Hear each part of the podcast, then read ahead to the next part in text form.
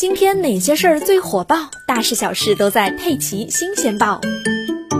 亲亲抱抱举高高是不少人都喜欢和宝宝玩的互动游戏，但是最近河南商丘的一位爸爸却因为举高高失手，把儿子摔进了 ICU。王先生夫妻俩有三个可爱的孩子，一家人生活的幸福美满。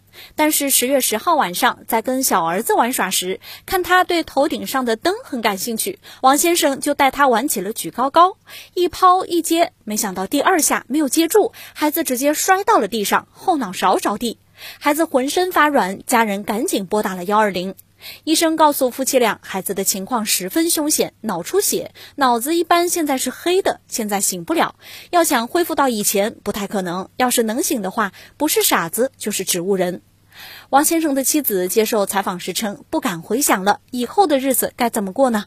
王先生自己也哽咽道：“我一辈子都会过不去这个坎，我一辈子都不会原谅我自己。”目前，王先生的儿子仍在接受治疗，希望孩子能够加油，平安的度过危险期。